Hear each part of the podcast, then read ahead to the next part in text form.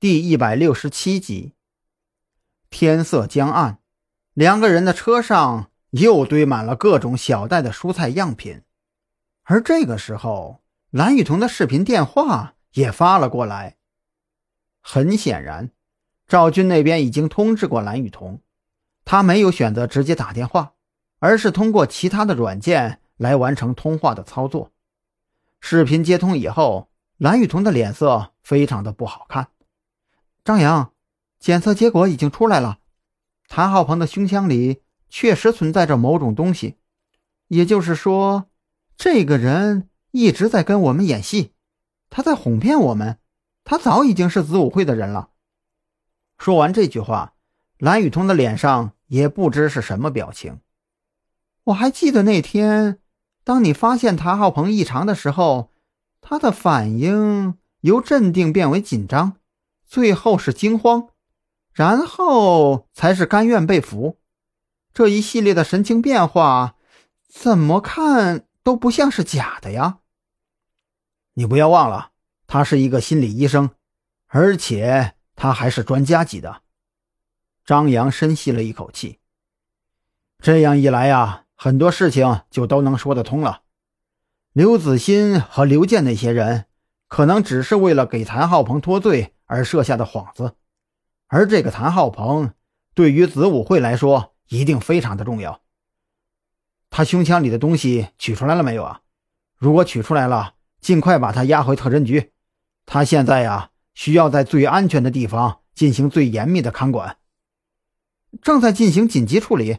现在他还在手术室里，手术的全过程啊，我已经安排人进行全程录像了。这是一次难得的机会。如果调查清楚了以后，我们就不需要再小心翼翼了。嗯，你等一下。蓝雨桐匆匆挂断了电话，不一会儿，他又再次打给了张扬。视频接通以后，蓝雨桐的脸色非常不好。张扬，医生刚刚出来跟我说了一句：“嗯，谭浩鹏的胃壁之中确实被植入了强硫酸，但是以他们医院现在的能力。”还没有办法在确保病人内脏安全的情况下把那些强硫酸给取出来，这怎么可能呢？按照我们之前的推论，那些东西应该不会非常脆弱，不然谭浩鹏稍微做一点剧烈的运动都可能让他有生命危险呢。张扬感到有些不可思议。确实如此，而手术真正的难点也不在于此，医生说。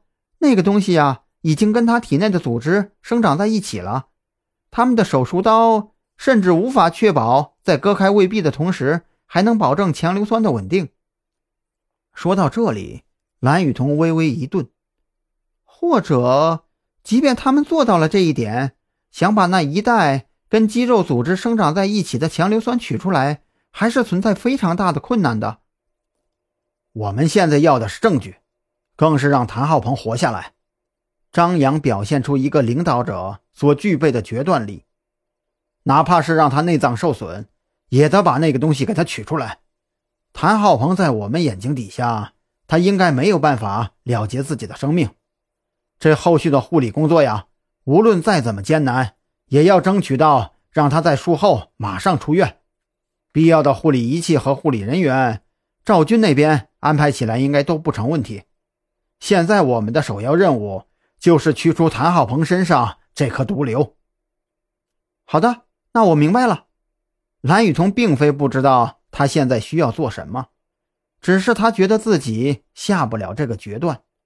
他也不知道自己为什么会选择跟张扬通话来征求他的意见。